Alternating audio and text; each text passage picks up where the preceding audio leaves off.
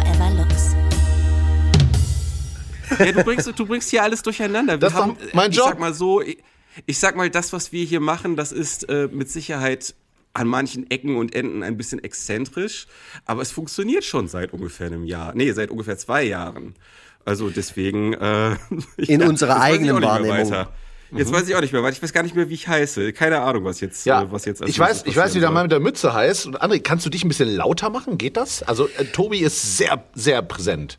Mein, mein Problem ist, dass ich, ähm, sobald ich hier umstelle, dass äh, quasi ich über dieses Mikro spreche, dann fällt bei mir Skype zusammen. Ich weiß nicht, woran das liegt, aber es ist einfach leider so. Das Einzige, was ich machen kann, ist, dass ich einfach den Laptop noch ein bisschen näher zu mir herschiebe, weil da ist ja mein internes Mikro drin. Äh, und ich versuche Genau. einfach ein bisschen näher am Laptop zu sein mit meinem Mund. Ja, es sind, das muss man Körper. zusammenfassend sagen, die perfekten Voraussetzungen für die Aufnahme eines Podcasts, die Ja. wir Ja. hier zusammen aufgebaut haben. Es ist ja, es ist ja, ich habe ja gesagt, es ist ja Punkrock ähm, und äh, deswegen, deswegen wollen wir das auch ein bisschen so. Also d- das, Ge- also äh, Lux kriegt auch hin und wieder Stromschläge von seinem Gerät. Und das braucht Ah, ja. er auch. Das braucht er auch, um einfach so mit dem entsprechenden Ener- Energieniveau unterwegs zu Das ist sein. einfach Dilettantismus als Stilmittel verkauft. Das macht Ja. man einfach so. Das ist wie Ja, wenn man so so, wie wenn man Strichmännchen-Cartoons zeichnet und denkt, es wäre da äh, geile Shit. Ja, Das ist, ich, ich meine das jetzt ohne Sarkasmus oder irgendwas. Äh, ähm, die, die Prämisse, dass es ein Punk-Rock-Podcast ist, ähm, wie zeichnet sich das konkret aus? Ich habe Punk ehrlich gesagt nie so richtig verstanden. Ich habe es äh, nie, nie nicht gemocht oder, oder äh, ich habe nur nicht begriffen, die Attitüde Punk an sich, was ist es? Was, was würdet ihr sagen, was Ja. bedeutet das? Ich glaube, das Also was äh, definiert Fall- jeder für sich anders. Ah, ja. Also was auf jeden Fall Punk ist, was auf jeden Fall Punk ist, ist äh, die Leute ordentlich begrüßen. Und damit äh, herzlich willkommen zu Forever Freitag, dem Podcast, der ähm, ja sich euch rund um General überholt präsentiert. Mein Name ist Tobias Krieg und Freitag Vogel und ihr hört es schon, ich spreche nicht nur mit André Egon Forever Lux. Nein, wir haben auch noch einen Stargast und äh, gut, ich muss sagen, in der Vergangenheit haben wir es häufiger übertrieben, wenn wir gesagt haben Stargast. Wir haben halt auch hin und wieder einfach mal mit dem Nachbarn gesprochen oder so, aber diesmal ist es wirklich ein Star.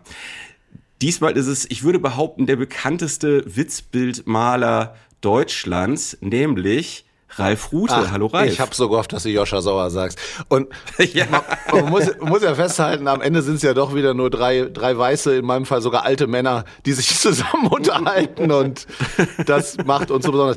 Ich muss übrigens ganz kurz erwähnen, dass äh, just in dem Moment, als du mit der Anmoderation begonnen hast, äh, meine Kinder hier vor der abgeschlossenen Tür anfingen, Randale zu machen und zu klopfen und rein wollen. Ich lass mal die Aufnahme laufen, ihr kriegt das jetzt mit. Ich guck mal gerade, ob wirklich was Wichtiges ist oder ob ich einfach nur Ja. denen sagen muss, dass Papa in einer Stunde wieder draußen ist. Ihr könnt ja in der Zwischenzeit das äh, kommentieren oder so. wir können ja mal sagen, wer du so bist, genau. ich bin sofort Wir können äh, vor allem, wenn wir jetzt äh, äh, gerade die Möglichkeit haben, direkt mal auf unser neues Intro eingehen. Wir haben ja ursprünglich ein Intro von dem Sänger der Donuts gehabt, jetzt die letzte Zeit, also seitdem es diesen Podcast gibt. Und das neue Intro äh, hat uns Tabby Pilgrim, die hier auch schon zu, zu Gast war, Sonnenblumenkerne. äh, aufgenommen. Ja, also genau, Ralf ist äh, großer, äh, auch großer Fan von Tabi Pilgrim. Tabi also ist du, toll. Äh, wirst es, ja, du wirst es also äh, sicher gerne hören, dass das jetzt die erste Episode ist, bei der Tabi unser Intro gemacht hat. Ah, cool. Viele liebe Grüße Ja. an Tabi. Ja, äh, äh, gerne, bestell, bestell ich gerne. Äh, ich meine, letzten Endes können wir, können wir jeder, jederzeit über Twitter auf sie zugreifen. Ich glaube, sie macht nicht viel anderes außer Rap und Twitter. Und, und, und, und schön Schreibt singen. uns doch und alle, schön oder? singen. Das kann Wir machen auch. nichts Ja, genau, anderes außer und Rap, Twitter. Punkrock und Twitter. So sieht's aus. Genau. Ähm, und was der Gast noch nicht weiß, weil ich bin ein bisschen äh, zu spät zu diesem Gespräch gestoßen, weil ich gerade noch was, was machen musste. Ja, und Ähm, wir haben hier das, das ganze Comedy Gold bereits verballert. Also Ihr habt bevor schon da warst, war wir so lustig, das ist natürlich jetzt alles weg, ne? So in dem Ja, Moment ja, einfach ich- verpufft. Ich versuche das auszubügeln. Ich habe nämlich äh, für dich, Ralf, du kannst dir den Zeitpunkt raussuchen, wann es passieren wird, ähm, drei Fragen vorbereitet, die dir meine Freundin stellt. Und meine Freundin, die wird dir nämlich keine Fragen zu deiner Kunst stellen. Die weiß zwar, wer Ralf Rute ist und die findet Ralf Rute auch toll und auch alles, was der macht, aber meine Freundin ist auch sehr gut darin, völlig random Fragen zu stellen, vor allem mich. Ist sie da? Aber Nee, sie ist nicht da. Ich habe Ah, sie schade. vorgestern noch gefragt äh, und dann habe ich sie aufgeschrieben, die Fragen. Und die sind wirklich, ähm, ja, die sind investigativ und hoffentlich auch informativ. Also dramaturgisch kann ich jetzt gerade nicht einschätzen, was setzt den äh, interessantesten Spannungsbogen. Wenn wir jetzt uns einfach erstmal reinplaudern und die Leute jetzt gebannt vor ihrem äh, Abspielgerät sitzen und denken, oh fuck, was, was, was können die drei Fragen sein? Das ist ja der Hammer. Das, ich muss auf jeden Fall dranbleiben bis zum Schluss. Wer weiß, wann das kommt. Ich bin so aufgeregt. Oder wir hauen das jetzt raus. Äh, die Fragen verunsichern mich maximal und die Leute sitzen weiterhin davor und wollen mich versagen sehen, weil, weil sie spüren, ich bin getroffen. Das war's. Diese Fragen haben in mir was geöffnet, was vorher noch keiner geschafft hat. Also vielleicht ist das auch geil. Was denkt ihr? Also ich muss sagen, dass diese Fragen sich bisher durch eine rührende Unschuld ausgezeichnet haben. ähm, und das, und das finde ich eigentlich auch mal ganz schön und erfrischend. Und ich glaube, dass es ähm, einige Menschen gibt, gerade die, die uns schon kennen, ähm, die sich äh, wegen der vergangenen Fragen auch auf diese Fragen jetzt hier sehr freuen. Ähm, aber ja, also das äh, ist, ist das jetzt, ist das jetzt ähm, deine Herangehensweise, Lux, dass Ralf die einfach ähm, quasi einfach diesen Fragen-Joker ziehen kann, wenn er meint, dass das jetzt die richtige Stelle sei. Ja, ich wollte den Ralf, also ich, ich wollte ihn zumindest mal darauf vorbereiten, dass das passieren wird. Auf alles Ist super, andere ist kann man super. sich nicht vorbereiten, aber das sollte er schon wissen. Nicht, dass ich jetzt auf, äh, auf einmal so irgendwie von der Ecke so reingrätsch und dann sage, ey, pass mal auf, Ralf, jetzt so. kommt die total schräge Frage. Sondern ähm, äh, ich, ich weiß ja auch nicht, normalerweise stellst du ja einen Gast richtig umfangreich vor. Aber ich Ja, glaube, eben. wir müssen Ralf Rute nicht vorstellen. Ich fände es unverschämt, Ich habe Ralf keine Rute Ahnung, gegenüber. wer eure Audience ist. Also man muss mal dazu sagen, dass ich tatsächlich selbst immer erstmal davon ausgehe, dass Leute keine Ahnung haben, wer ich bin und was ich mache. Weil äh, äh, Cartoons, ne, immer noch trotzdem Special Interest, auch wenn es bestimmt äh, gegenüber Comics das populärere Medium ist. Und ich glaube, wir müssen jetzt eurem Publikum nicht erklären, äh, worin sich der Unterschied äh, erklären lässt. Aber ich äh, finde, selbst wenn mir eine Million Menschen im Netz folgen, dass da immer noch mindestens 80 sind, die noch nie irgendwas von mir gehört haben. Und das ist einfach so. Also der, der den Scheiß kennt eigentlich keiner. Und äh, mit dieser Haltung laufe ich da wirklich durchs Leben und finde das immer umso schöner, wenn ich dann merke, doch, Leute haben das schon mal gesehen oder zufällig irgendwo äh, weiß jemand, dass ich das gemacht habe und sagt mir was Nettes. Aber davon kann ich nicht ausgehen. Also das ist äh, weit weg von, von dem, was ich selbstverständlich nennen würde. Also mein Indikator dafür ist, dass du ein, eine deutsche Berühmtheit bist oder eine Berühmtheit in Deutschland, sagen wir mal so, ist, meine Patentante kennt dich. So, meine? Patentante bekommt jedes, jedes Weihnachten seit vielen, vielen Jahren von mir einen Ralf-Rute-Kalender geschenkt. Das ist schon eine Tradition. Ach, du kaufst den? Okay, danke. Ich kauf den immer, genau. Ich bin der, ich bin die Eins hinter dieser Rechnung, die du da immer kriegst. ähm, und der ist, äh, dieser, die, und den behalte ich dann nicht mal selber, den Kalender, sondern den bringe ich dann im Schwarzwald bei meiner Patentante vorbei. Meine Patentante kennt ich, ich möchte sie jetzt ja nicht, aber sie ist einfach eine andere Generation. Wenn ich jetzt meine Patentante fragen würde, kennst du, keine Ahnung, Julian Bam oder was auch immer gerade so angesagt ist in der deutschen Popkultur, das würde sie nicht kennen. Aber Ralf Rute kennt sie auf jeden Fall und gut, findet sie auch spitze. Und das bedeutet für mich, Ralf Rute, absolute Berühmtheit, absoluter A-Promi. Also ich habe ich hab eine Sache gemacht, die mich von Julian Bam unterscheidet. Ich habe vor ihm angefangen. Äh, ich bin einfach schon alt und bin schon länger dabei. Und ich habe ja jetzt unabhängig, äh, man kann ja über Qualität streiten oder über Humor sowieso. Humor, sage ich ja immer, ist wie lecker, das ist halt komplett subjektiv. Äh, aber ich mach den Scheiß einfach schon sehr lange. Und ähm, dadurch ist es so ein bisschen schwer völlig wegzukriegen, weil irgendjemand hat es irgendwann im Laufe seines Lebens schon mal irgendwo gesehen, an irgendeiner Büropinwand oder äh, in WG-Klo oder äh, oder an einer, diesen diesen Infoscreens an der U-Bahn oder dann halt Ja, genau, da. ne, oder Ja. halt doch in der Timeline bei Instagram und einfach weil ich nicht aufgehört habe und das ist übrigens auch das das erste und einzige, was ich immer Leuten als Tipp gebe, die sagen, ja, wie kann ich das denn machen? Ich habe irgendwie jetzt angefangen, mir so Witze auszudenken, wie kriege ich das denn bekannter? Nutzt doch, was da ist. Nutzt doch diese Infrastrukturen, die existieren im Internet. Haus raus und mach vor allem.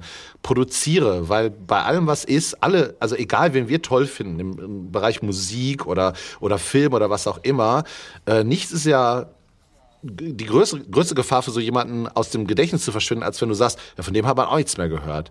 Und einfach weil die 10 oder, oder 15 Jahre nichts gemacht haben. Und äh, das ist ja manchmal auch berechtigt, weil Leute sich dann neu erfinden in der Zeit oder so. Aber ähm, das bei anderen passiert das eben, während andere zugucken. Und das war bei mir eigentlich immer so, dass ich so weitergemacht habe. Und wenn ich jetzt zurückblicke, 15 Jahre, sage ich, ja, die Sachen waren schon völlig anders. Und dann habe ich halt weitergemacht und Leute konnten quasi dabei zugucken, wie es sich entwickelt. Und andere machen das mit sich aus, im Stillen. Und deswegen kennt deine Patentante das vielleicht, weil das irgendwie immer überall auftaucht und weil es ja klar, man jetzt auch sagen kann, es hat eine gewisse Mainstreamigkeit, die aber niemand entscheidet. Der Mainstream wird es dadurch, dass dann irgendwann viele Leute es kennen und, wenn man Glück hat, auch viele Leute mögen. Aber ich saß ja nicht da und habe überlegt, was findet denn der Mainstream toll? Weil das kannst ja, es gibt ja nicht die Formel ja. für, was ist erfolgreich und das merke ich, das merke ich bei mir tatsächlich auch immer. Also ich äh, weiß meistens vorher nicht, was gut ankommen wird und was, was nicht gut ankommen wird. Das ist ein völliges Stochern im Dunkeln. Ähm, was ich, was ich ganz interessant finde, äh, es gab für mich, wenn ich so zurückdenke, nie den Punkt, wo ich irgendwie gedacht habe, aha, okay, also dieser Ralf Rute, den gibt's also auch. Aha, okay, interessant. So mal schauen, was der so macht. Sondern du bist einfach so in mein, du bist so in mein Bewusstsein eingefadet, so langsam. So, so, dass sich das jetzt für mich so anfühlt, als ob du einfach immer da gewesen wärst. Äh, gab's da eigentlich irgendwann mal irgendwas, was man den großen Durchbruch nennen können könnte? Oder äh, ist das einfach nur ein kontinuierliches Wachstum über die Jahre, Jahre gewesen, dass du jetzt dort angelangt bist, wo du, wo du jetzt gerade bist? Äh, ich kann das für mich an nichts konkret festlegen, weil das du befindest dich ja in dem Prozess. Ne? Das kennt, kennt, kennt ja, kennt ja, glaube ich, beide. Du machst eben deinen Kram mhm. und äh, am Anfang, also so war es zumindest bei mir, machst du es für dich selbst, weil du Lust hast, das zu machen. Dann klopft ja. aber der Größenwahn in dir an und sagt dir, ich glaube, das ist so lustig, dass andere das sehen sollten. Und dann versuchst du das mhm. irgendwie rauszubringen in die Welt. Und in meinem Fall war das eben, indem ich das möglichst früh an irgendwelche Zeitungen geschickt habe und sowas und viel später dann halt auch übers Internet. Und äh, ich hatte irgendwann auch mal einen Punkt, so ich würde sagen so vor ja, 18 Jahren oder so, wo ich dachte, schade, dass es nicht bekannter ist, weil ich glaube, es mhm. könnte noch mehr Leuten gefallen. Und mhm. dann habe ich aufgehört, auf andere Leute zu hören. Weil ich habe bis dahin mhm. wirklich, Ach. ja, ja, ich habe ziemlich viel Zeug gemacht für Redaktionen oder in Absprache mit oder wo, wo irgendwelche Menschen sagten, wäre doch geil, wenn und mach doch mal mehr dies und das und mach doch mal was zu dem Thema.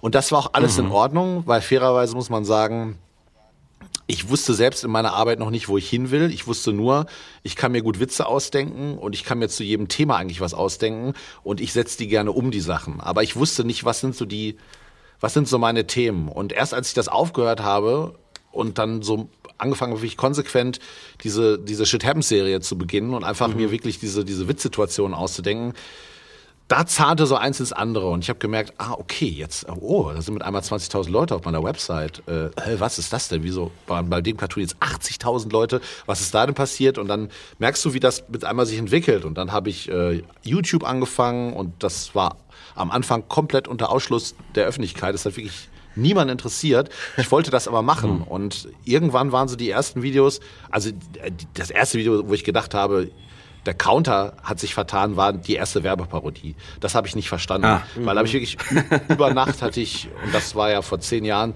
irgendwie äh, 500.000 Views oder so. Und das habe ich das habe ich nicht verstanden. Das habe ich auch nicht wissen können. Das war wirklich einfach so passiert. Das ist dann aber zum Glück hinterher auch mit Sachen passiert, wo ich mal sage, das sind so meine eigenen Themen. Meine Werbeparodie Parodie an sich, wenn sie gut gemacht ist, ist natürlich halt auch wertvoll und äh, man muss das auch können. Aber ich finde es immer einfacher, was zu parodieren, als sich was Neues auszudenken. Deswegen ist jetzt Werbeparodien zu machen nicht mein absolutes Herzensprojekt. Als, als dann mhm. dieses Video, ich weiß nicht, ob ihr es kennt, mit diesen drei Geiern, die halt dieses Lied singen, Du bist wie Sand, mhm. das habe ich gemerkt, war für mich künstlerisch und äh, so von der Wahrnehmung her, das war was Neues, weil das wegging von so, ich mache einfach nur so ein 40 Sekunden Sketch, äh, der so aufhört mit irgendeiner so Punchline oder sowas, zu so ein bisschen erzählerischer, dann mit so einem unerwarteten Twist. Das wird mit einmal Musikvideo und das, das, da war irgendwie alles anders dran. Und da habe ich auch gemerkt, dass mein Publikum sich dadurch veränderte. Das waren so diese zwei Sachen. Also das eine, dass über diese Witzbilder, diese Dauerhaftigkeit mit den Shit Happens Cartoons, ähm, sich so ein, so ein äh, Fingerabdruck zu verschaffen, so sowas, was die Leute wiedererkennen, mhm. bis hin zu diesem Moment, wo die Leute die Videos nicht nur als, ach, der, der die Werbeparodien macht oder der diese kurzen Sketch macht, sondern wir können da was erwarten, der erzählt uns auch mal was. Mhm. Das waren die zwei mhm. Momente, wo ich gedacht habe. Und ansonsten muss ich sagen, äh, so Bekanntheit oder so, falls, falls die Frage so gemeint war, so wo man so merkt, so, ah, jetzt ist das wohl irgendwie im Mainstream angekommen oder so, ich kann es euch nicht sagen. Ich habe nach wie vor wirklich das Gefühl, weil ich treffe ja immer noch genug Leute auf Geburtstagen oder so, die null Ahnung haben, wer ich bin und was ich mache. Und ich genieße das ja. dann auch, ne? wenn, wenn die sich irgendwie, keine Ahnung, die unterhalten sich mit meiner Frau oder so und äh, ja, darf fragen, was du beruflich machst? Ja, ich mache Cartoons. Ah, ist das so, ist, macht man da so Kartons aus Pappe oder das wirklich, also ernst, ernsthaft und ich erkläre das dann auch gar nicht groß. Das, ja, ich mache so witzige Bilder und so und dann ist das auch wunderbar und in Ordnung und deswegen, äh, ja. eigentlich kennt mich keine Sau und das ist auch schön. Also äh, man kann auch mal in eine Sauna gehen. Das wollte ich dich nämlich mal fragen. Äh, bist du denn? Wo ich in die Sauna gehe. Also wirst du, ja, genau, genau. Das ist alles eigentlich nur ein, ein ganz äh, aus, ausgefuchster Setup. Plan, um dich dazu zu kriegen, mir in die Sauna zu. Oh Gott. Ähm, Tobi, wirst du, wirst mir du denn, wirst du denn ja, genau. Oh Gott. Äh, wirst du denn tatsächlich äh, öfter mal draußen erkannt, äh, wenn du auf der Straße unterwegs bist, oder passiert dir das so gut wie nie? Doch, das passiert und das passiert auch echt nicht so selten inzwischen, aber das habe ich mir auch selbst mhm. zuzuschreiben und auch da wieder Hallo Größenwahn. Äh, ja. Die Live-Shows. Ne? Äh, also ja. zum einen, dass, dass ich überhaupt angefangen habe, mich auf irgendeine Bühne zu stellen, zum anderen, dass ich ja auch äh, mich selbst halt über Fotos oder mal ein kurzes Video präsentiere, äh, wo ich mich aber auch wohl mitfühle und wo ich immer von mir ausgehe, wenn ich irgendjemanden oder das, was er macht, interessant finde, dann will ich auch wissen, wer ist denn der Typ? Ne? Und äh, mhm. wer steckt da eigentlich hinter? Welcher Mensch ist das? Ne? Und äh, ja. deswegen habe ich dann gedacht, äh, die Leute, die mir da folgen, haben das auch verdient, einmal irgendwie zu hören, was das für eine Person ist dahinter. Und äh, deswegen kommt es auch vor, dass Leute äh, ja, mich erkennen und auch mal ansprechen. Und das ist eigentlich immer nett. Äh, tatsächlich war das für mich auch voll ausschlaggebend, als ich mir dann irgendwann überlegt habe, ob meine Kunst, also nur meine Kunst bleibt und ich mich quasi als, als Person komplett hinten anstelle und mich da auch gar nicht zeige und auch meinen Namen gar nicht wirklich mit ins Spiel bringe. Aber als ich dann gesehen habe, wie viel du dich auch selber und auch, ähm, ich meine, ich würde mal sagen, du bist der Cartoonist, der sich am häufigsten auch politisch positioniert. Also es gibt ja kaum eine Aktion von dir, wo du nicht irgendwie mal äh, irgendwas, äh, ja, quasi auch mal deinen Senf dazu gibst und sowas. Und äh, das postest du ja auch sehr, sehr oft, dass du irgendwie Feedback bekommst von Leuten, die sagen, ich will aber nur Cartoons, mich interessiert nicht, wer da dahinter steckt und was der für eine Meinung zu irgendeinem Thema hat oder so. Und das machst du aber immer und immer wieder und super hartnäckig, was ich einfach nur äh, großartig finde und super wichtig einfach bei deiner Reichweite Reichweite und gerade zu gewissen Themen ähm, die in den, in den letzten Jahren immer wichtiger geworden sind, hast du dich immer weiter und immer energischer, äh, hast du dich dazu einfach geäußert. Und zwischendurch war halt wieder irgendein Cartoon, der vielleicht sogar random war und gar nicht so richtig zum, zum Thema gepasst hat. Und dann wieder, und dann kamst du aber wieder und hast gesagt, so, aber passt mal auf zu folgendem Thema. Und das hast du halt über dein, trotzdem über dein Cartoon-Profil gemacht, so. Und deswegen verschmilzt es bei dir auch beides so total. Und das war für mich tatsächlich auch so ein Ding, wo ich gemerkt habe, okay, der Ralf Rute macht das so, ich mach das jetzt auch einfach so. Oh, das ist ja, das ist ja schön. Das ist das Ralf Rute Approval Gütesiegel. dass ich auch ich selber sein darf mit meiner Kunst und die Leute das auch einfach aushalten müssen. ja. ja, also ich, ich finde, also da sind wir ja an so einem äh, ganz entscheidenden Punkt, um den es ja viel auch momentan geht, auch zu Recht. Kann mhm. man denn Künstler und Kunst voneinander trennen? Und sollte man das? Mhm. Und äh, ich kann jeden verstehen, äh, der sagt, nee, kann man nicht. Ne? Also es kommt ja auch immer darauf an, äh, was hat die, die, dieser Mensch dahinter denn verzapft oder wie scheiße ist er denn wirklich gewesen oder wie ab, abartig ja. sind denn die Abgründe wirklich, die sich da auftun oder ist er einfach nur in der falschen Sekte oder ja, tatsächlich. Äh, ein ja. Freund von mir, äh, Mischa Verole, äh, neulich äh, getwittert, dass er für sich jetzt so rausgefunden hat, dass so äh, Tom Cruise, äh, Scientology, ne? muss ich, muss ja. ich jetzt diesen, also jetzt mal unabhängig auch davon, ob das genial ist, was der macht oder so, aber kann ich äh, Mission Impossible gucken oder muss ich mich dann schlecht fühlen? Und äh, mhm. man kann es darüber streiten, ob eine Religion so schlimm ist wie die andere, aber einfach nur, weil jetzt jemand in irgendeiner Sekte, die man ja eigentlich alle irgendwie so nennen kann, ist, muss man jetzt vielleicht nicht pauschal sagen, ich gucke diese Filme nicht mehr. Mhm. Also kommt darauf an, wofür jetzt diese Vereinigung noch bekannt ist. Ähm. Ja, also das Problem bei Scientology ist ja, äh, dass gerade diese prominenten Mitglieder, die dort ja sehr umgarnt werden, ähm, halt auch an ähm, sehr fragwürdigen Aktionen beteiligt sind. Es gibt ja bei Scientology auch diese, ich sag mal, dieses Fußvolk in Anführungszeichen, also Leute, die halt für einen Dollar die Stunde oder so ähm, ganz niedere Aufgaben erledigen müssen. Mhm. Und dann kommt dann gibt's dann auch mal so Situationen wie, dass Tom Cruise sich von solchen Leuten dann seine Yacht irgendwie neu herrichten lässt. Ich, ich will so. mir jetzt auch nicht unrecht tun. Ich weiß nicht mal, ob Tom Cruise ja. gewesen ist. Bevor er, also äh, ja. entschuldige im Voraus, falls es Mist war, dann äh, werde ich den. Nee, nee, alles, äh, alles. Äh, nee, ich, ich wollte, ich habe das jetzt eigentlich nur gesagt, um ähm, auch zu zeigen, wie schwierig es, es ist, da teilweise so eine so eine Grenze zu ziehen. Ähm, also ab wann ab wann sagt man, das unterstütze ich nicht mehr und bis wann ist es noch moralisch, ähm, moralisch vertretbar. Das ist ja genauso wie wenn äh, Musiker sich beispielsweise als zumindest sehr stramm rechts herausstellen, mhm. wie Morrissey ja, in den oh letzten Gott, Jahren. So, dann ist jetzt die Frage, kann ich noch Morrissey hören? Wenn ja, bis wann kann ich Morrissey hören? so, Ab wann geht wurde das, er vollkommen rechts? Bis, ja, genau. Bis Album. Ja, genau. Bis wann darf ich dir dem Radio Fritz Archiv die alten Aufnahmen hören, bis ich feststelle, äh, hier, der, oh, verdammt, wie heißt er denn nochmal? Der Ken ähm, Jebsen, da ist er Ken, Ken, Ken FM, ach, ab da ist er, Verschwörungstheoretiker. Ach ja, oh. Aber ja. gewissen ganz bestimmten Datum. Ah, hier wird's deutlich. Nee, jetzt höre ich nicht mehr weiter zu. Ich, ja. ich finde es auch mega schwierig. Ich finde, es ist eine individuelle Sache. Das muss jeder für sich selbst. Wir hatten sogar mal eine, eine extra Podcast-Folge nur zu diesem Thema, äh, wo ich halt auch gesagt habe, das ist dasselbe wie mit Produkten. Ne? Für welches Produkt äh, interessiert man sich? Und ist es vielleicht sogar ein fragwürdiges Produkt? Und vielleicht ist es sogar ein offensichtlich fragwürdiges Produkt. Und darf ich noch, äh, keine Ahnung, Lion essen oder äh, Sini-Minis oder so. Nein, nein. Ja, das, äh, genau. Was heißt darf? Das ist, es ist ja auch. Äh, oder sollte man oder äh, kann man das mit sich selber halt irgendwie vereinbaren? Genau. Das muss jeder für sich selber wissen, aber man sollte sich dessen einfach bewusst sein. Und wenn jemand um die Ecke kommt und sagt, du weißt aber schon das, dann sollte mhm. man sich das auch kurz anhören.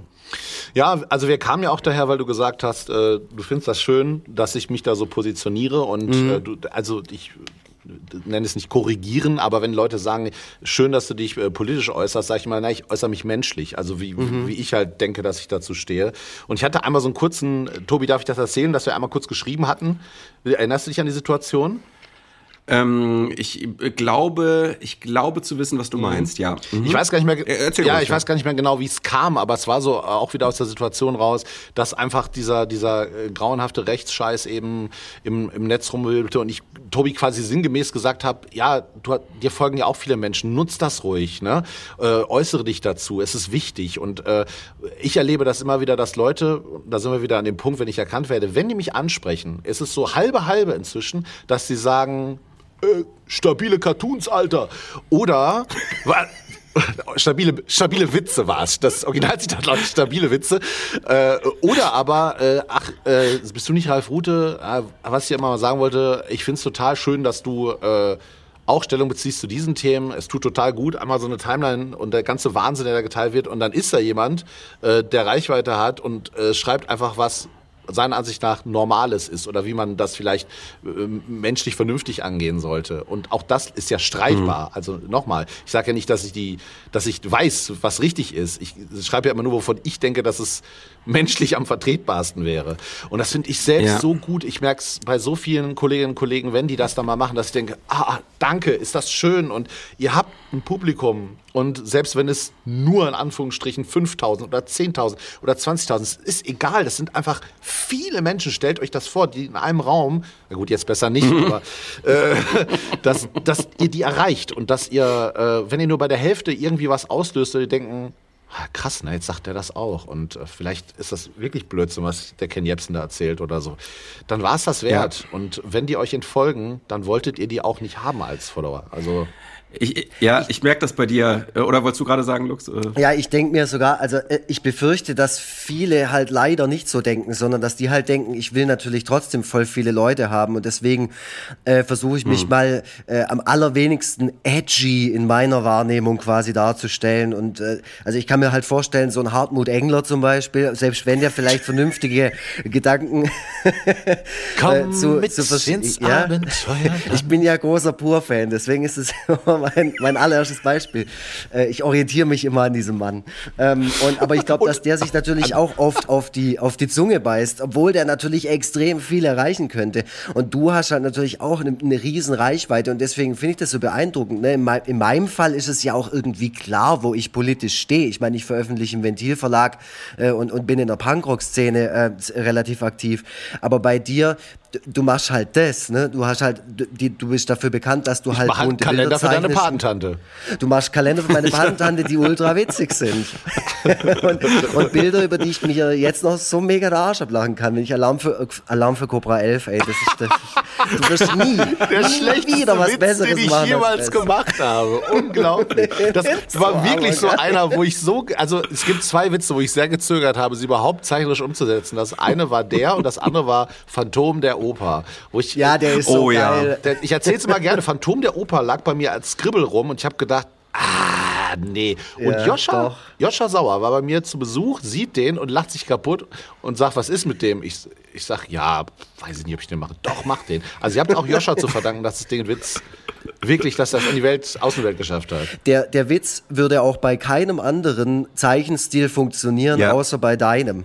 Meinst weil deine ja. Figuren strahlen durch die, jetzt, wir sind hier die ganze Zeit am Honig ums Maul spielen, aber es ist halt einfach so, deine ähm, Figuren strahlen so viel Dynamik aus, wenn du Freude darstellen willst, ah, dass genau dieser Gag so unglaublich gut funktioniert. Ne? Die stehen sich beide gegenüber äh, mit hochgerissenen Armen, ja. wirklich Phantom, und du bist, du bist drin in dieser Situation und dieses, dieses ganze Ding braucht nur wenige Worte, um irgendwie klar zu machen, was hier gerade passiert. Ja. Und dann, ja, du sagst ja, ja du sagst ja, du sagst ja häufiger, dass äh, bei dir nicht das Zeichnerische, sondern das Inhaltliche im Vordergrund steht. Ähm, und äh, das ist jetzt mal so ein Witzbild, wo das halt eben genau umgekehrt wo ist. Wo das also auf gar keinen erst, Fall von jemand anderem Es wird eigentlich in dem Fall, genau, es wird in dem Fall durch das Zeichnerische erst mhm. richtig witzig. Interessant, habe ich äh, nie drüber nachgedacht. Ja. Aha. Ja, das ist ja sowieso so, dass man selber meistens gar nicht so genau weiß, warum äh, die eigenen Sachen funktionieren oder was daran vielleicht gut oder nicht so gut ist oder so. Das, ähm, ja. Analysiert Aber, ihr euer ähm, Zeug? Also fragt ihr euch dann hinterher, was, was war's denn oder so? Weil ich mache das nicht. Ich hätte auch keine Ahnung. Also ich bin ja wirklich nee. totaler Autodidakt und äh, natürlich mhm. weiß man irgendwie nach 20, 30 Jahren, die man halt sich Witze ausdenkt, äh, warum eine Pointe besser funktioniert, wenn ich jetzt hier den Satz noch umdrehe oder das Wort nach hinten stelle oder was auch immer. Aber letztendlich ist es ja doch irgendwie mit dem Stock in so einem äh, Maulwurfshügel rumdödeln, oder?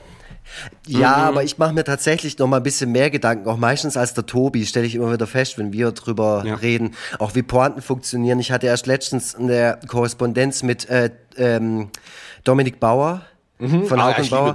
Ja, super. Und ich habe ich hab ihm halt irgendwie was erzählt, was ich tatsächlich geträumt habe. Und ich habe gesagt, in meiner äh, Vorstellung funktioniert es nicht als mein Cartoon. Das wäre eher ein Cartoon für euch. Und dann schickt er mir halt wirklich zehn Minuten später einen Cartoon, der so circa zwei Jahre alt ist, der so einen ganz ähnlichen Aufbau hat, aber eine viel, viel stärkere Pointe. Also so einen richtigen Twist, wo ich dann auch gesagt habe, ja, Hauk und Bauer, ihr seid ja auch die M. Night Shyamalan's der deutschen Cartoonszene, dafür seid ihr ja bekannt. Ähm, und das hat er als großes Kompliment aufgefasst. Aber da habe ich dann auch gemerkt, wie das alles so funktioniert. Ich zerdenke mich da teilweise zu Tode, was, was Pointen oder, oder Deliverance abgeht von, also so, ja. Ja, also ich, ich hau einfach raus, ehrlich gesagt. Also die meisten Cartoons, die ich so poste, die habe ich mir gerade fünf Minuten vorher ausgedacht. Also nein, ausgedacht, ausgedacht jetzt vielleicht nicht, aber gerade fünf Minuten vorher gezeichnet und äh, abfotografiert und dann hau ich die raus. Und ich muss sagen, dass ähm, ich auch häufiger Sachen poste, von denen ich selber weiß, dass sie jetzt doch sehr flach kommen oder sehr schmerzhaft sind, einfach nur um mich frei zu schwimmen und auch auch um die Message rauszusenden. Es ist mir scheißegal, was ihr denkt. Ich mache einfach genauso weiter, wie ich wie Kann ich 100 100 verstehen. Also wenn du nicht mhm. zwischendurch also ja. nochmal, der Antrieb das alles zu machen war zumindest bei mir so, weil ich das gerne machen wollte und weil ich das lustig fand, dass man das Ja. Glück hat, dann auch noch ein Publikum zu sich aufzubauen, ist fantastisch, aber das, das weißt du ja vorher nicht. Und du musst, egal, auch wenn du mal einen hast, wo du weißt, der ist okay, aber die Leute werden ihn lieben. Natürlich habe ich so einen Gedanken auch mal und dann mache ich ihn halt einfach. Einfach weil, weil ich weiß, das Thema hängt gerade in der Luft oder so. Mhm. Ja. Aber du musst zwischendurch Zeug für dich machen und sagen, fuck it, es ist egal. Also, äh, weil dafür Genau. werden die Leute dir erst recht folgen, weil sie merken, er macht halt sein Ding, ist egal. Und auch wenn ich Genau. Ja, also eigentlich, also eigentlich äh, ist natürlich mein Wunsch, dass alles, was ich mache, total durch die Decke geht. Ne? Also das ist eigentlich schon so insgeheim mein Wunsch. Aber, aber da ich weiß, dass das nicht funktionieren kann, mache ich, also überwinde ich mich da auch manchmal selber und hau irgendwas total Blödes oder Flaches raus, weil ich weiß, dass das meiner eigenen Kreati Kreativität gut tut. Wenn ich halt nicht ähm, die ganze Zeit versuche, eine Publikumsreaktion in meinem Kopf vorwegzunehmen und dann nur auf diese Reaktion hin zu zeichnen. Da bin ich ja irgendwann total gelähmt und krieg überhaupt gar nichts mehr hin. Und äh, ja, das ist ps- psychologisch auf jeden Fall äh, eine ganz gute Sache. Ich sagte auch mal, da, die, also ich glaube, dir geht's da ähnlich. Das, so den Moment, dass einem gar nichts einfällt, den gibt's eigentlich nicht. Aber es gibt halt so Ideen, wo man denkt, ah, der, mm, okay. Und manchmal muss das halt aus dem Weg. Ne? Der muss, dann habe ich ihn jetzt gemacht und dann ist er aus dem System. Und auch da gibt's ja. Ja. dann so Überraschungserfolge, wo ich dann selbst denke, wirklich, das ist der, auf den ihr jetzt abgefahren seid. Und manchmal, Ja. wo ich denke, ja, der könnte funktionieren und dann funktioniert er gar nicht. Und dann ist es Ja. halt so. Aber der ist halt weg. Ne? Und dann Ja. machst du halt irgendwas anderes. Und äh, das finde ich immer sehr erfrischend. Ja, Lux, du machst ja auch immer deine Interviews oder mittlerweile glaube ich nicht mehr, ne? aber du hast eine ganze Zeit lang so sehr merk ein, ein sehr merkwürdiges Interviewformat ge gehabt. Das war Daran glaube ich auch aus diesem Grund. erinnern. Doch, ja, natürlich, aber das mache ich dann halt auch, auch weil es mir selber halt Spaß macht und weil es halt auch bei mir ist ja nochmal die Geschichte, dass ich ja schon als Kind mit dem ganzen Quatsch angefangen habe. Mit elf habe ich hab- gelesen. Genau, ja. Und ich habe letztens, äh, letztens sage ich, also vor ein paar Jahren habe ich äh, mal ein paar alte Hefte von mir noch gefunden äh, und da waren dann so Interviews drin mit Gegenständen und die gingen immer gleich aus. So, das war immer nur eine Frage. Wie heißt du? Dann kommt der Name und dann kommt die Antwort und die ist, hä? Ach so. Und das fand ich selber so witzig. Also ich fand halt den Vergangenheitslux Klingt so brutal witzig. Und dann habe ich das halt nochmal versucht und es hat überhaupt nicht funktioniert. Und dann habe ich mir gedacht, scheiße, das mache ich jetzt einfach 20 Mal mit 20 verschiedenen Gegenständen und dann ist auch gut. Aber in meinem kommenden nächsten Do-it-yourself-Magazin, das ich jetzt hier in der Corona-Zeit gemacht habe äh, und in, in Abstinenz meiner Arbeit von der Schule, äh, habe ich äh, wieder sehr viele Interviews ver verarbeitet. Glaubst Aber, du denn, ähm, ja? äh, glaubst du denn, dass äh, so formal für dich äh, das Karo-Papier noch wichtig ist? Also äh, brauchst du das selbst als Inspiration? Du musst vor diesem Karo-Papier sitzen, damit dir was einfällt? Oder glaubst du, die Leute wollen das gerne sehen? Oder würde das, wenn du ab morgen auf äh, normalem Druckerpapier arbeitest, würde das deiner Arbeit irgendwie äh, schaden oder gut tun? Oder was, was denkst du? Ich bin mir ehrlich gesagt gar nicht so richtig sicher, was das Karo-Papier bei mir alles so ist. Also ob das für mich ein Motivator ist mittlerweile, der mich irgendwie antreibt, weil es halt eben die Grundierung ist für das, was draufkommt. Das geht jetzt fast schon ins Philosophische.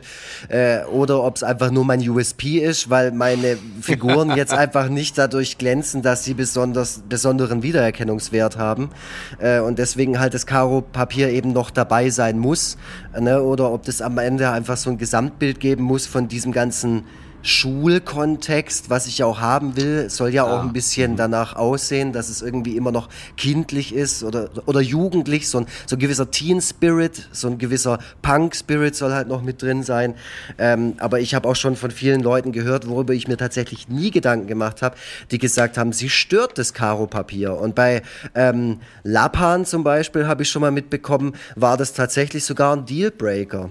Also die haben kein Egon Forever Buch veröffentlicht, vor allem in erster Linie, weil ihnen das Karo-Papier irgendwie nicht passt oder diese Darstellung auf diesem Karo-Papier.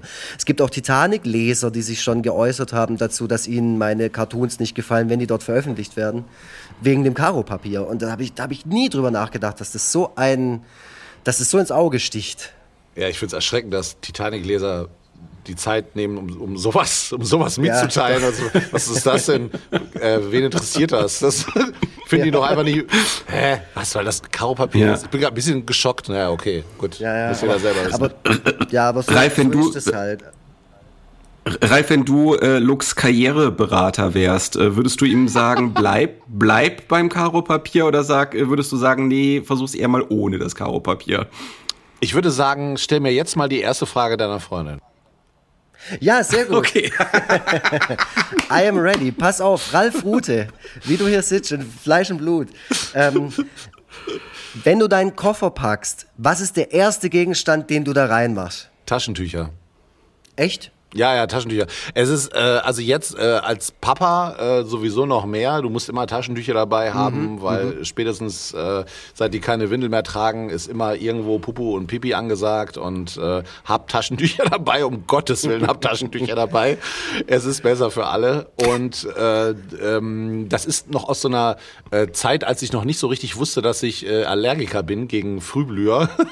als ich als ich äh, immer gedacht habe, äh, oh, hast dich wohl anscheinend irgendwo verkühlt und so. Und da habe ich kapiert, ach nee, das ist ja immer so Ende März, Anfang April anscheinend blüht da irgendwas.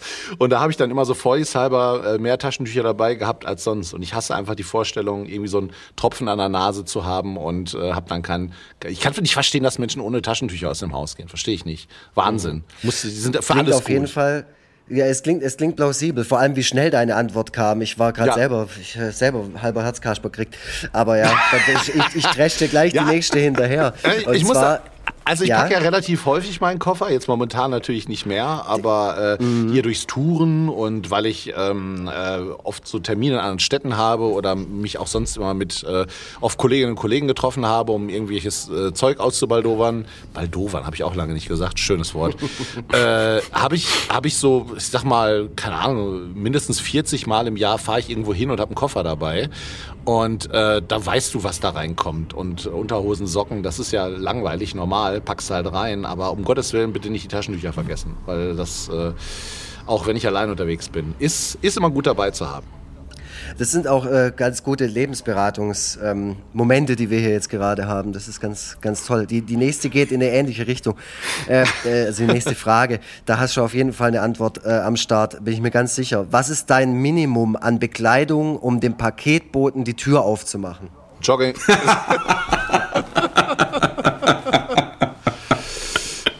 äh, ja, die klassische Jogginghose. Also auf jeden Fall. Das, ähm, warte mal, ich muss mal wirklich überlegen. Ich habe ich hab tatsächlich schon mal die Tür aufgemacht mit äh, nur einem Handtuch umgebunden. Das war für niemanden schön, der in dem Moment beteiligt war an der Situation. Das muss man auch sagen. Ich sage nur äh, Jugendsünden, Tattoos. Aber ähm, äh, nee, es ist, es ist ganz klar die Jogginghose. Also wenn ich, wenn ich irgendwie äh, schwupp rein und man sieht ja irgendwie als Mann einigermaßen angezogen aus, würde ich sagen. Man kann ja immer noch gerade Yoga gemacht haben oder äh, enthaart sich oder so und das ist, finde ich, absolut, kann man das, das sollte toleriert sein. Das ist Ordnung. Die Jogginghose, na klar, die Jogginghose. Das, äh, das ist ein guter, guter Fact. Jetzt kommt die letzte Frage. Pass auf, die hoffentlich auch noch irgendwie eine spannende Anekdote nach sich zieht. Ich glaube, das hat sie, ich glaube, das hat die Rebecca so Dieser im Druck. gehabt. Ähm, gab es mal eine brenzliche Situation, in der du dachtest, dass dir jemand gleich eine reinhaut? Ja, auf jeden Fall. Na klar, Entschuldigung, guck mich an. Also, sei ehrlich, sei ehrlich, in dem Moment, als das Skype-Fenster sich öffnete, war doch der erste. Den hau ich doch gleich aufs Maul. Also, Ich bin nicht in der Position, da irgendwas sagen zu können, ja? Okay. Äh, das war, also tatsächlich, wenn ich so richtig drüber nachdenke, nur einmal. Und das war äh, auf einer Party, da war ich irgendwie so 18, 19 und äh, da waren Typen deutlich zu besoffen und deutlich zu dumm, um zu erkennen, dass sie gerade richtige sich wie Vollidioten verhalten. Und das habe ich dann einem auch gesagt. Und äh, der hatte dann schon große Lust, mir auf die Fresse zu hauen und wurde dann halt von seinen, so ganz klassisch, wie man das so aus Filmen kennt. Äh, Komischerweise wurde es mir oft prophezeit, weil ich schon ein großer Laberer bin und äh, ja auch äh, gerne, also war früher noch wie wenn ihr mich vor 30 sagen wir mal 40 Jahren, nochmal für alle, die jetzt zuschalten, ich bin alt.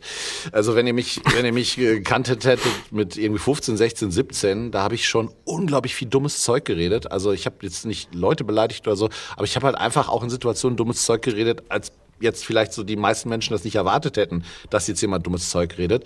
Und da wurde mir immer prophezeit, so, ey, du kriegst doch eines Tages mal auf die Fresse. Ist nie passiert. Und vielleicht hat das schon äh, mir den äh, äh, so diese diesen diesen Teppich gelegt dafür für das Wissen. Aha, viele Menschen finden vielleicht doch ganz lustig, was ich mache, weil das äh, wurde mir, ich kann mich nicht erinnern, dass es mir irgendwie übel genommen wurde oder so. Es war nur oft seltsam, glaube ich, für viele Menschen. Okay.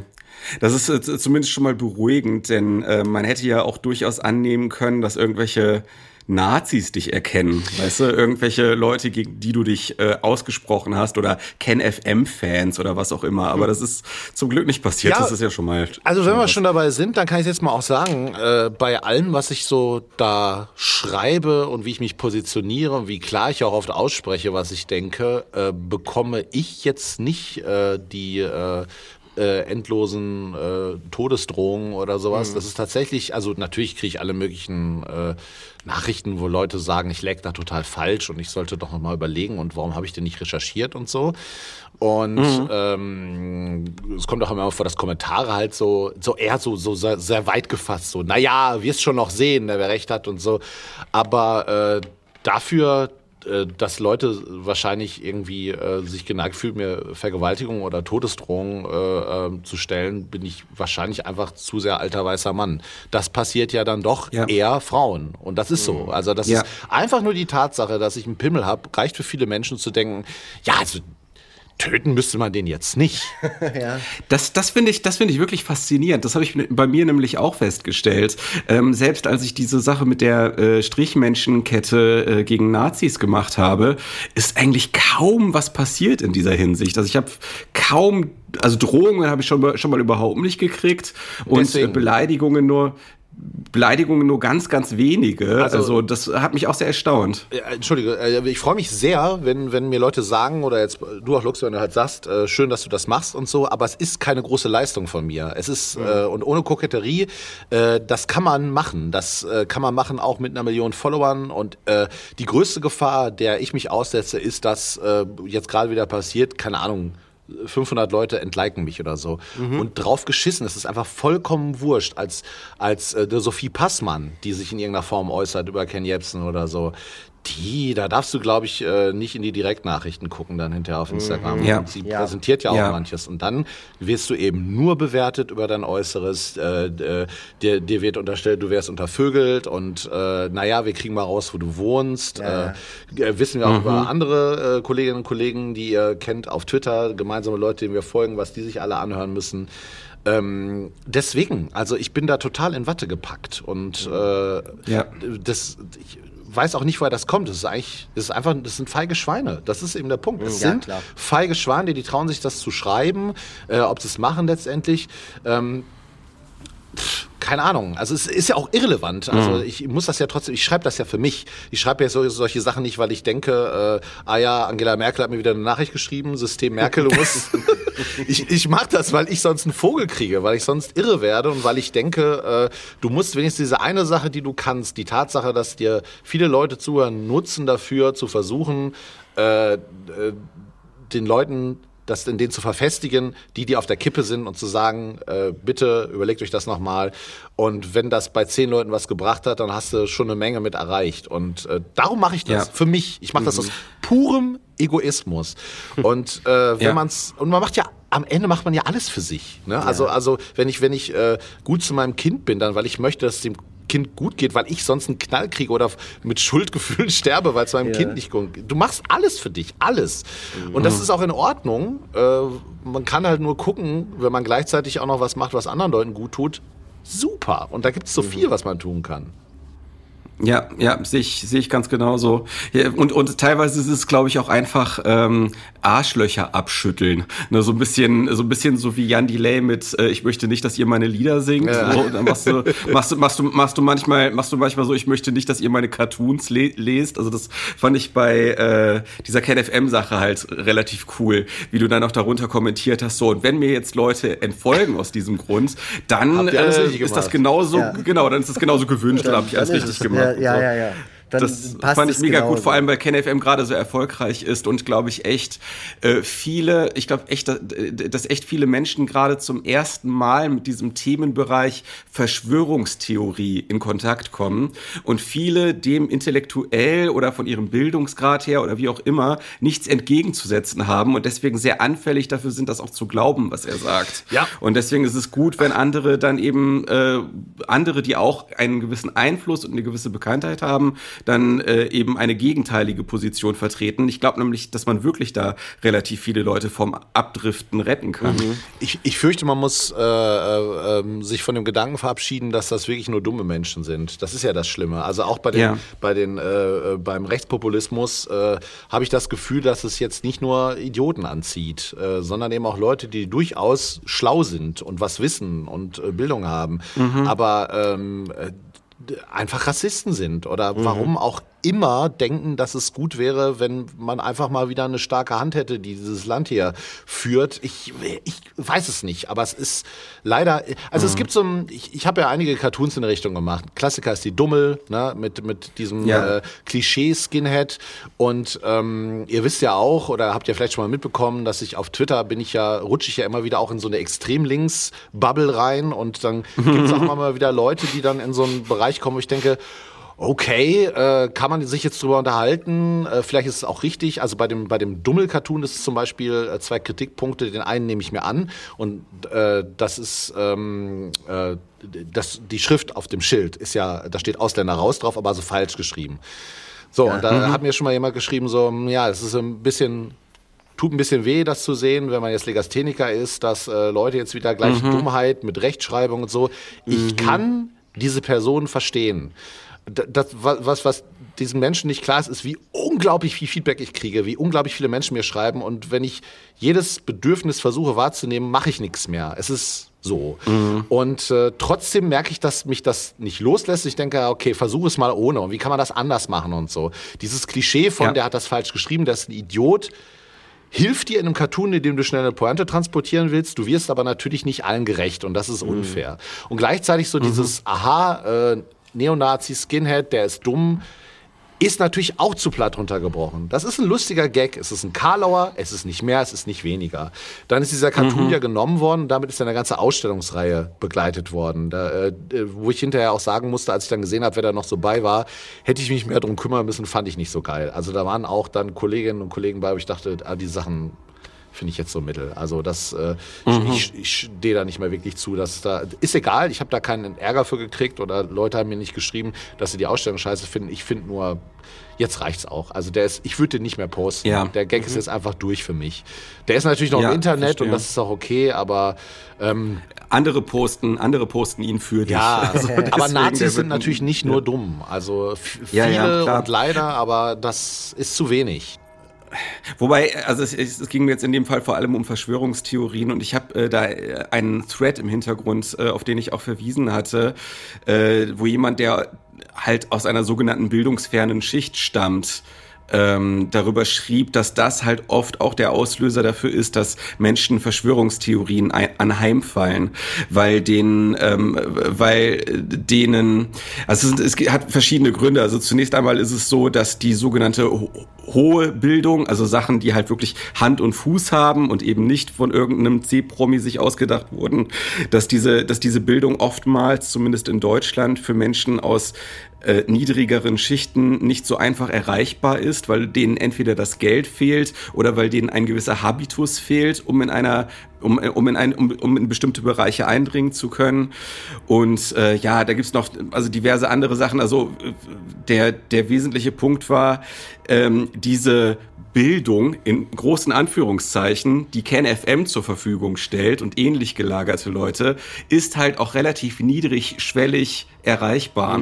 Und äh, deswegen und deswegen wenden sich Menschen, nicht nur Menschen aus bildungsfernen Schichten, aber viele Menschen aus bildungsfernen Schichten äh, wenden sich dann eben solchen Leuten zu, einfach nur, weil die auch ein weil die auch das Bedürfnis haben, ein schlüssiges Weltbild für sich zu erlangen und landen dann aber genau bei diesen niedrigschwelligen und aber damit halt auch falschen Leuten. So, also das äh, ja scheint ein Problem zu sein, was Menschen, die halt eben nicht bildungsfern sind, oftmals nicht im Hinterkopf haben und äh, da ist und, und die sich dann auch zu einfach machen und einfach sagen, das sind alles Idioten oder die sind alle psychisch krank oder was auch immer. Ähm, das ja fand ich fand ich interessant, ähm, fand ich einen interessanten Aspekt. Ich, ich finde, damit würden wir es sich auch einfach zu einfach machen. Ne, wenn ich hier, ich, ich wohne direkt neben Cannstatter Vasen, wo am Sonntag diese ganzen Demonstranten waren und ich habe das alles ja. mitbekommen. Also hier war ein mega Polizeiaufgebot äh, und äh, der Himmel voller Helikopter, krasser als bei jedem Fußballspiel. Ähm, und dann, dann da mache ich mir natürlich auch meine Gedanken. Und während ich dann in der Stadt rumlatsche, dann sehe ich die da natürlich auch rumlaufen. Und da siehst du halt natürlich auch alles, gerade bei diesem aktuellen Thema. Da siehst du von wirklich Straßenskinhead, wie er aus deinem Cartoon stammen könnte, mhm. mit einem böse Onkels T-Shirt oder keine Ahnung, also richtig klischeehaft, wie aus dem Deu deutschen Krimi rausgeschnitten, äh, bis zu, ähm, keine Ahnung, ich weiß es nicht, ein Banker, wenn er, wenn er möglicherweise einer ist. Also so, so sieht er dann naja. aus.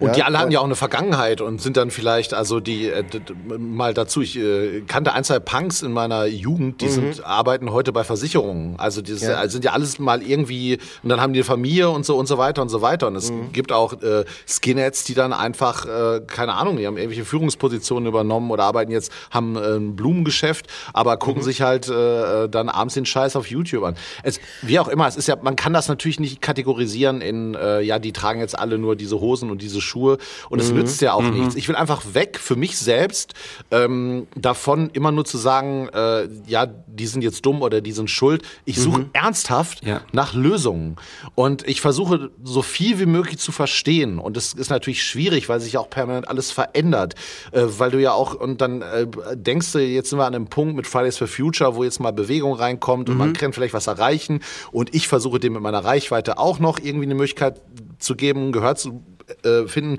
Dann haben wir mit einmal eine Pandemie, dann ist das alles weg und du bist ja, ja. bei allem musst du ich und äh, das ist ja für mich noch nicht mal ein Kampf, weil ich mache das ja alles noch von zu Hause aus. Andere kämpfen ja viel mehr dafür und ähm, mhm. es geht ja immer nur darum, dass jeder versucht auch mit den Mitteln, die er hat, eben irgendwas zu erreichen. Mhm. Und äh, deswegen, also ich möchte einfach auch weg von, ich habe ja auch schon ein Video gemacht über Verschwörungstheorien und ich finde es auch nach wie vor lustig, aber es nützt nichts, immer einfach nur draufzuhauen. Oder zumindest mhm. nur. Ich versuche parallel auch immer zu gucken, okay, was gibt's für Lösungen? Wie können wir versuchen und, und, und wer ist komplett abgehängt? Also wo merke ich, mit diesen Leuten brauchst du jetzt nicht mehr zu diskutieren in den Kommentaren. Da mhm. habe ich inzwischen ein ziemlich gutes Gefühl für ähm, Profilbild angucken und zu gucken, was die letzten drei Posts waren, nützt auch immer sehr viel. Und dann es mhm. ist doch, ich meine, ich habe eine Familie, ich habe ein Leben, da sind viele Menschen, die äh, meine Kommentare lesen und beantworten. Ich werde mich jetzt nicht hinter den Typen hängen, der jetzt schon dreimal irgendwas von der AfD gepostet hat. Warum? Mhm. Das ist.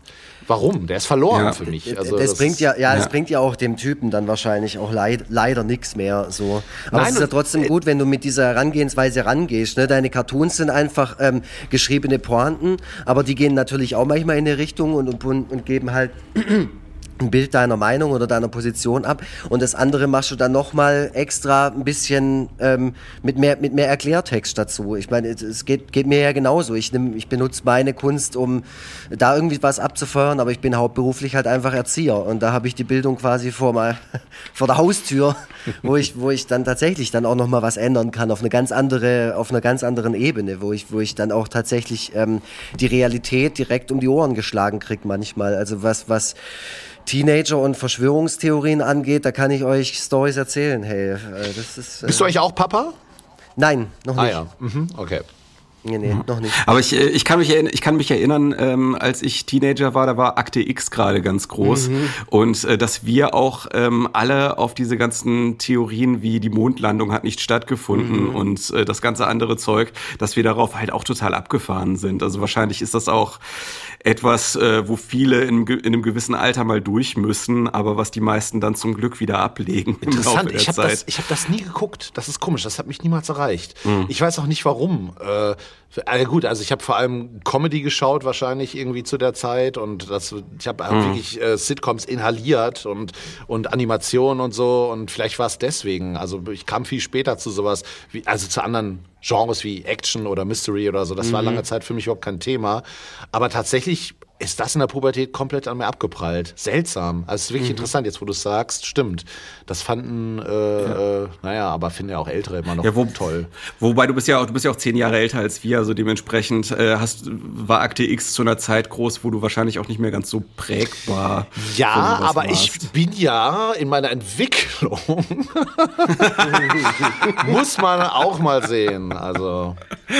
Ja, aber was wir zum sein. Beispiel auch hatten, waren ja diese ganzen Urban Legends. Friends Also das ist ja nichts ja. anderes. Ne? Das geht ja auch die ganze Zeit rum. Und habt ihr ge gehört, da war der Cousin okay. von dem einen, die sind da bekifft im Kreisverkehr und äh, also sehr so, guter, so Geschichten. Ja. Sehr guter Vergleich. Bei uns hieß das noch die Spinne in der Juckerpalme. War aber Zum das Beispiel, Gleiche. Ja. Ne? Genau. Und äh, mhm. das war so, also, könnte ja sein, das, ne? aber da steckte dann keine Ideologie dahinter oder irgendwie so eine politische Einstellung, sondern einfach nur die Vorstellung, dass es ja sein könnte, dass da draußen Sachen passieren, die sich nicht durch Wissenschaft erklären lassen. Aber ich glaube halt tatsächlich, dass das, äh, dass das für die meisten Leute schon die, die äh, Aufmerksamkeit irgendwie anregt die Sensation dahinter. Einfach, dass das möglich sein könnte, dass es Reptiloiden gibt oder keine Ahnung, was es alles für.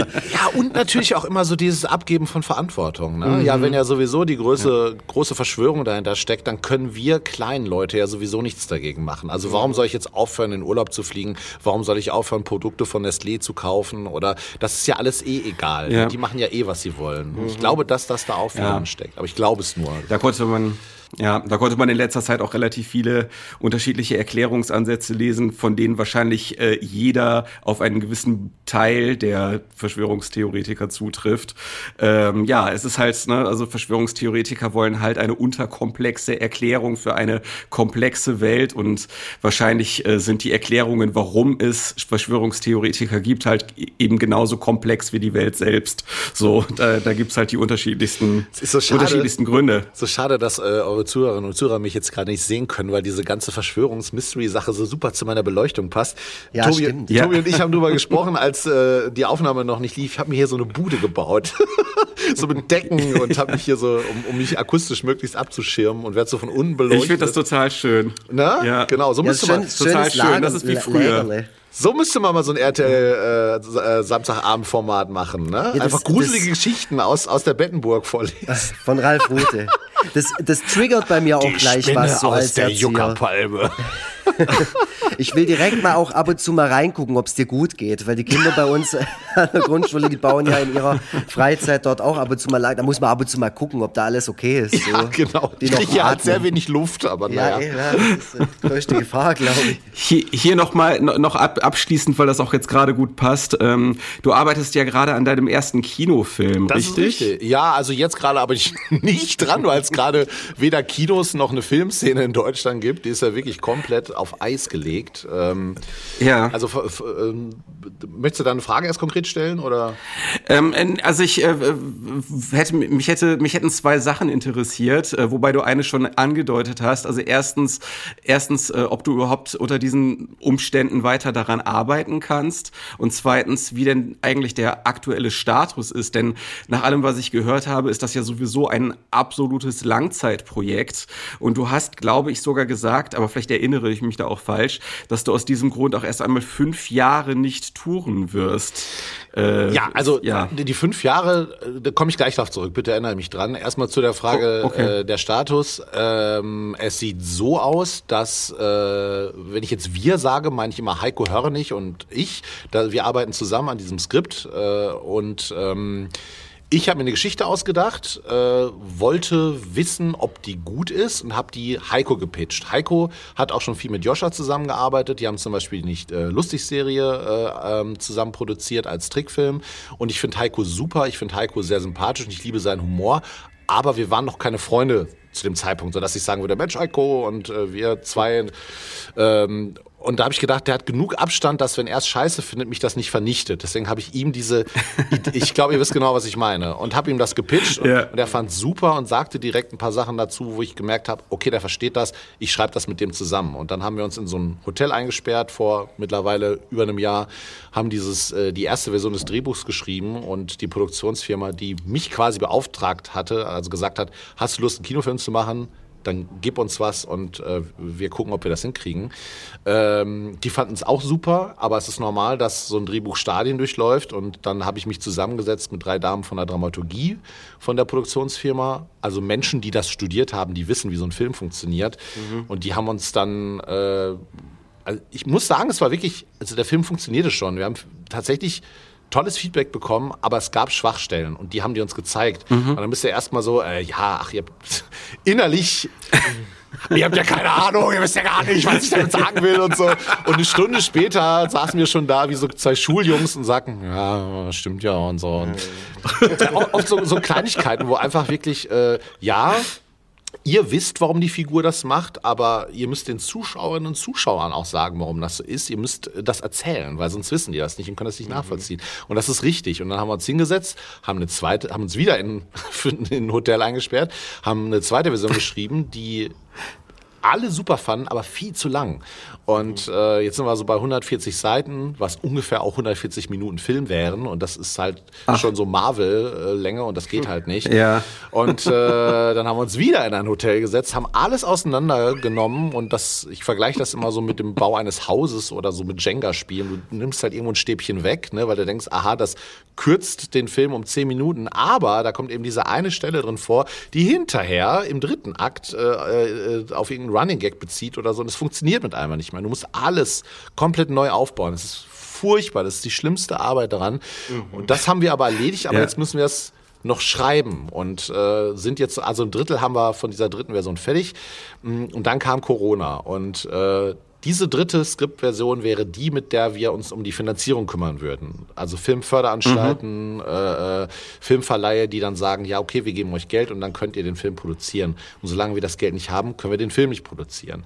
Dafür muss aber erst das ja. Skript fertig sein. Und ich habe momentan äh, Tobi, du kennst das, äh, einfach wenig Zeit. Ne? Also gut, bei mir ist noch extremer wegen Kitas hinzu und äh, ich bin jetzt so 80 Prozent des Tages bin ich Papa und 20 Prozent mache ich halt den Witzbildkram und sonst war es eher so 50-50. Mhm. Ich schaffe das gerade nicht.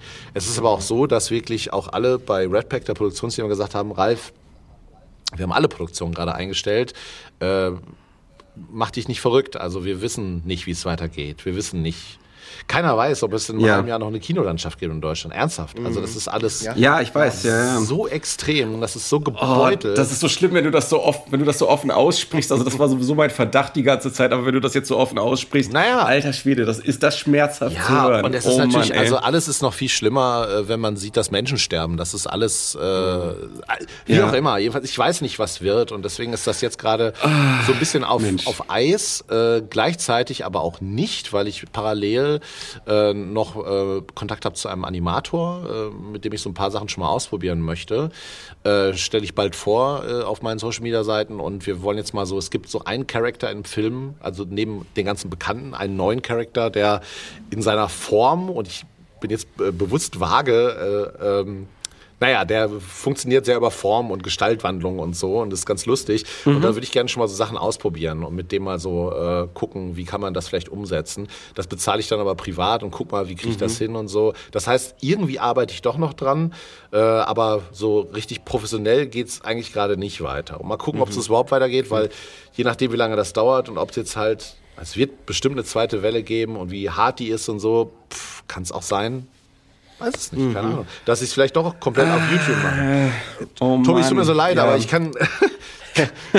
bin, bin wirklich ein sehr optimistischer und gut gelaunter Mensch, aber ich orientiere mich trotzdem auch an Fakten und äh, jetzt gerade ja. ist halt so, wie es aussieht, sieht es halt so aus und ich weiß ja. halt nichts. Und äh, deswegen, da befinden wir uns gerade, also da, an dem Punkt stehen wir und ich habe total Lust, diesen Film zu machen. Und diese fünf Jahre, die kommen daher. Ja. Also, wir haben jetzt 2020. Äh, ich schreibe an dem Skript, wenn das Skript, also ich habe ja noch zehn Termine für dieses Jahr geplant, für die Tour, mal gucken, ob es klappt, geplant. Äh, äh, in der Zeit kann ich halt auch nichts machen. Das heißt, richtig anfangen zu produzieren, wenn alles normal gelaufen wäre, hätten wir sowieso wahrscheinlich erst im Frühjahr 2021. In dem Jahr werde ich nicht auf Tour gehen können. 2022 arbeiten wir auch mindestens noch an dem Film. Zwei Jahre mhm. Minimum an einem Animationsfilm. Anders geht das gar nicht. Du musst den, mhm. wir wollen stilistisch echt nah an den YouTube-Videos bleiben, weil das so diese gelernte Ästhetik ist. So sehen meine Sachen eben aus. Und mhm. das macht sie ja auch besonders, dass ich eben auch gar nicht versuche auszusehen wie Pixar oder Disney äh, versuchen komplett das über die Handlung zu tragen, die 90 Minuten und über und die Handlung ist toll und äh, die Figuren sind toll und dass du einfach vergisst, dass das, das ist wie bei euren, ganz im Ernst, der einfachste Vergleich, nein, du kannst natürlich mit Strichmenschen alles Mögliche erzählen. Und wenn der Gag gut ist oder wenn, wenn äh, das Thema Relevanz hat oder was auch immer, dann ist das scheißegal, wie es gezeichnet ist. Und das versuche ich eben hier auch zu erreichen, dass die Leute vergessen nach fünf bis zehn Minuten, dass das aussieht wie meine YouTube-Videos, nur halt vielleicht schönere Hintergründe, ein bisschen mehr Licht und so, aber das ist Mhm. alles. Und äh, das dauert aber mindestens zwei Jahre und sagen wir mal, dann ist es 21, 2022, vielleicht dauert es ein bisschen länger, dann ist es 2023. Selbst wenn ich dann sage, okay, der Film ist fertig, gibt es ja noch die Möglichkeit, dass ich sage, ich habe so sehr Blut geleckt, dass ich noch weitermachen möchte.